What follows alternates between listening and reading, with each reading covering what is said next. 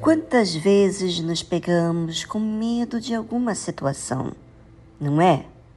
Medo da atitude do filho ou do marido, de algum familiar.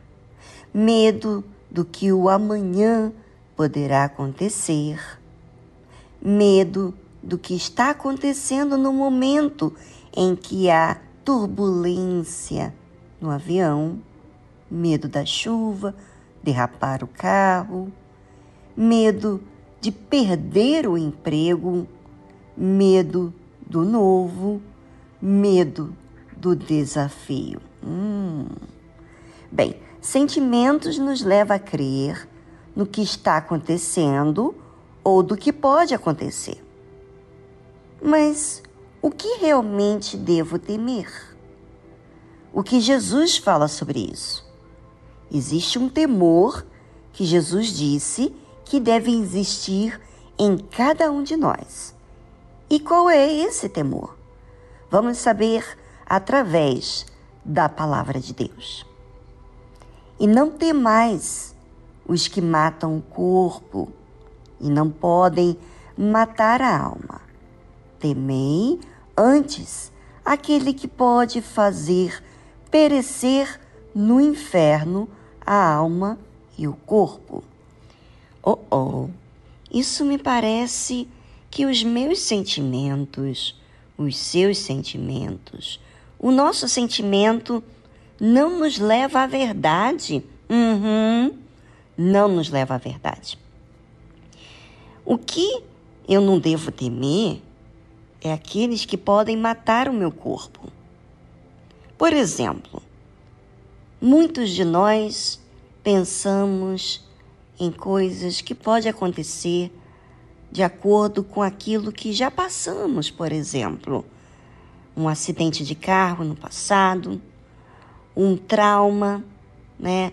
Não foi feliz no amor uma vez ou já está muito tempo esperando a pessoa da qual vai se casar e não apareceu ainda, e tem medo de ir na terapia do amor, por exemplo, tem vergonha de ter expectativa do que talvez lhe machuque. Bem, a Bíblia fala: não temais os que matam o corpo. Não tema o que pode acontecer fisicamente. O nosso sentimento parece que quer dizer um caminho, quer mostrar para gente o que vivemos no passado é o caminho. E Jesus está falando: não, não, não, não, não, não, não. Não temais os que matam o corpo e não podem matar a alma. Não se esqueça, ouvinte, que o mais importante não é o seu corpo, não é o seu físico, não é o que aconteceu no passado. Não é isso o caminho. Não é isso a verdade. A verdade é o que pode matar a sua alma. Na verdade, o físico não pode matar a alma. Não, não. Temei antes aquele que pode fazer perecer no inferno a alma e o corpo. Ou seja, na verdade, todo medo que você possa sentir na vida passa a ser uma mentira quando não está relacionado à sua salvação. Você pode imaginar uma coisa dessa? Quantos medos são mentirosos?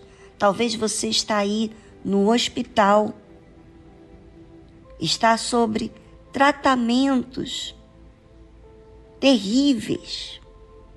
E tudo que você tem medo é de morrer. Você está com, com poucos dias de vida e você teme a morte. Ou de repente, você tem algum familiar. E tudo que você visa é que saia do hospital, é que volte para casa. A gente, quando ama, a gente quer todos próximos da gente. A gente não quer perder ninguém. Mas o pior de tudo não é o que acontece no meu corpo, mas para onde vai a minha alma. Sabe, muitas pessoas estão é, preocupadas com o físico sem se aperceber do que pode acontecer com a alma.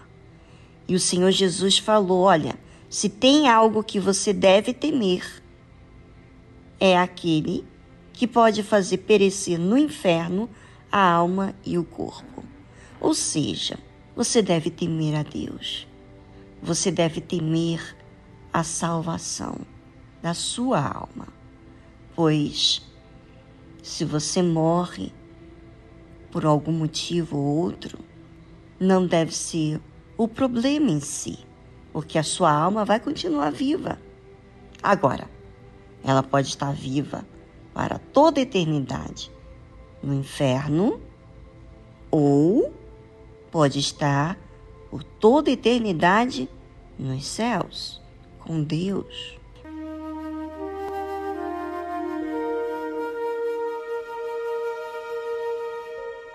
É, parece que os nossos sentimentos nos enganam. Parece não, engana mesmo.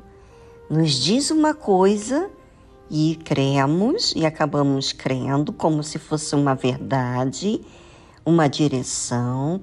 E sabe o que, que acontece quando a gente crê? A gente se baseia no que sentimos e não no que cremos. Interessante isso, não é? Quantos erros cometemos por crer em uma mentira. Bem, Jesus disse o seguinte: Não se vendem dois passarinhos por um asse, e nenhum deles cairá em terra sem a vontade de vosso Pai?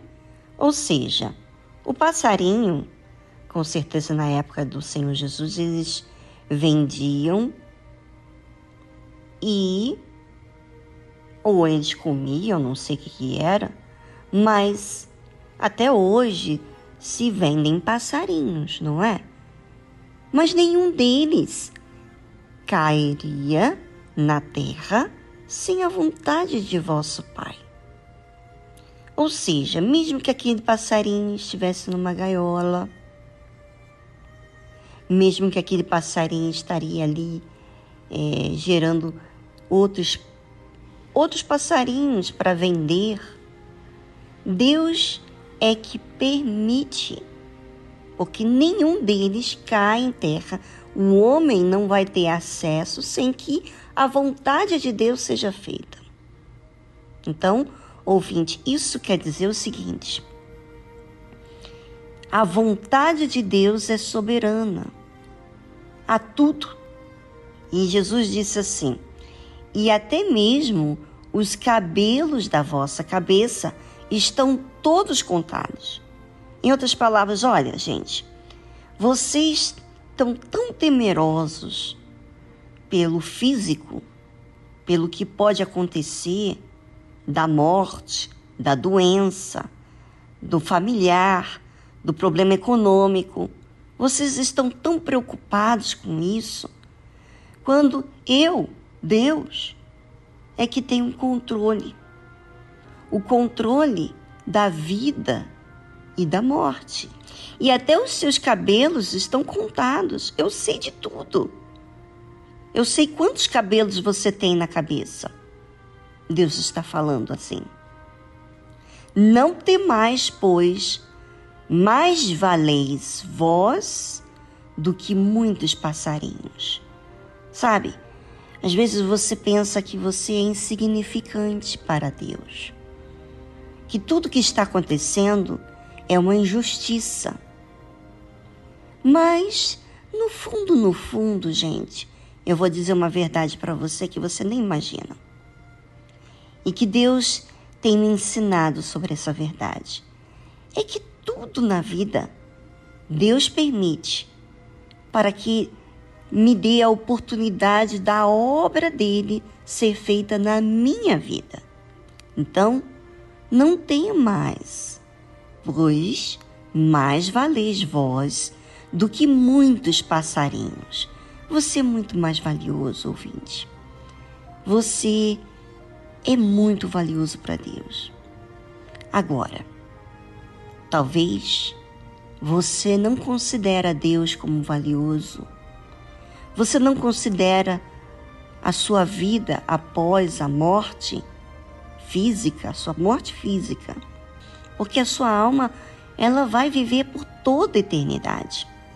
Talvez você esteja aí no hospital, você esteja nas últimas, você está preocupado com os seus familiares, com quem vai cuidar dos seus filhos, dos seus negócios. Mas Deus está falando para você o seguinte: olha, o que vai acontecer com você vai ser da minha permissão e é o melhor para você. Por exemplo, eu vou explicar até isso para vocês entenderem. Às vezes, um familiar da sua casa morre e você sofre muito e você fica indignado com Deus. Mas, na verdade, a morte daquele familiar foi para que você, os que estão vivos, não só você, mas outros que compõem aquela família que perdeu um ente querido, Deus possa ter acesso. Às vezes, você como ouvinte, você tem cuidado dos seus, de tudo que te pertence, mas você não cuida da maior parte da sua vida, a principal, que é a sua vida após a morte, a sua salvação. Eu gostaria que muito que você ouvinte entendesse esse valor. Depois da morte, continua. Não acaba. O físico, o reino desse mundo acaba. Mas depois, a sua alma vai viver por toda eternidade em algum lugar que você escolheu enquanto viveu aqui na terra. A oportunidade que você teve de escolher cuidar da sua alma ou não. Você pode estar dando a atenção às coisas dessa vida, o físico. Mas Jesus fala para você que o mais importante da vida é a sua alma e que Ele tem o controle. Você pode morrer em segundos, você pode morrer hoje. Se você não aproveita o tempo de hoje para cuidar da sua alma e manter-se bem, em paz, um dos motivos de você estar comprometendo a sua alma é a perda de paz, porque a sua consciência está em dúvida, com medo, sentindo isso ou aquilo, então essa alma não está segura. Se agarre à fé, a Deus, olhe para Ele, porque a oportunidade que você está tendo é o que você está agarrando. Se você vai lançar sua vida no inferno, não é o que você quer.